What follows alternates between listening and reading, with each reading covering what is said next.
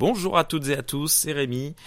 Voilà, euh, j'ai fini la lecture de La mort de Radiguet par Yukio Mishima, traduit par Dominique Palmé aux éditions Gallimard, Gilbert Joseph, euh, dans la collection du monde entier, je crois.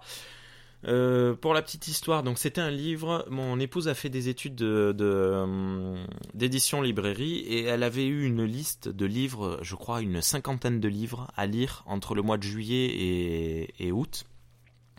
Et cette nouvelle en faisait partie.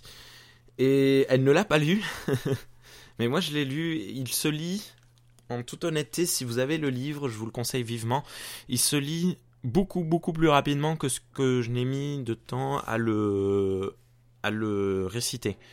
C'est-à-dire que, ben, évidemment, hein, on lit deux ou trois fois plus vite que ce qu'on parle, ce qui est ce qui est classique, normal. Donc voilà, si vous, si vous ne savez pas quoi faire, ben, euh, essayez de le trouver. Je crois pas qu'il coûte cher, je ne me souviens plus du prix. Ah, il y a marqué hors commerce derrière. Ah, ah, ah, ah. je ne sais pas où elle a eu alors.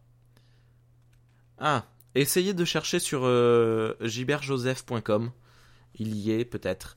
Voilà, donc euh, il se lit très rapidement et on sent vraiment que Yukiyo Mishima a, à essayer de pénétrer les sentiments de, Jean Cocteau dans, cette euh, mort euh, décrite qui est c'est une mort affreuse. C'est une vie très très affreuse d'ailleurs et c'est une mort affreuse. Et euh, ben, pour la petite histoire, donc le, bouquin est, livré en, il fait deux fois plus de pages parce qu'en fait il est livré avec une version française et une version japonaise. Donc si vous lisez le japonais, ben, ça peut être peut-être un, bon esprit, euh, un, bon exercice de, de traduction, d'exercice de, traduction à faire. Euh, je, le tiens entre les deux livres. J'aime beaucoup le japonais, c'est très beau. Je n'ai pas du tout essayé d'apprendre à le lire. Mais euh, quand je vois les, les, les, sigles, je, je, me dis que c'est vraiment une, une langue magnifique à l'écrit et à l'oral.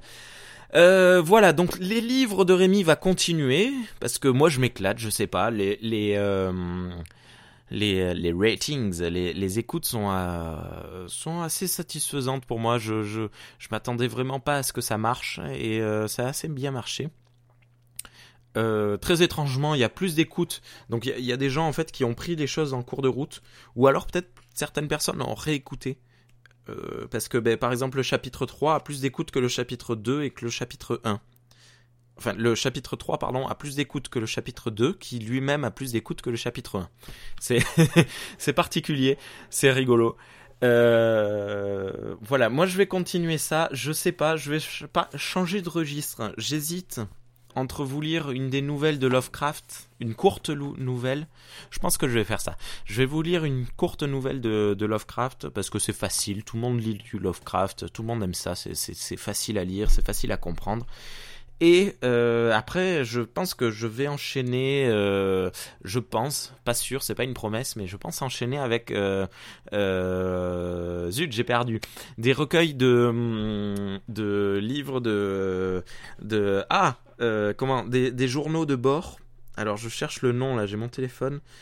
un truc que j'aimerais beaucoup beaucoup essayer, mais j'espère que ce sera bien.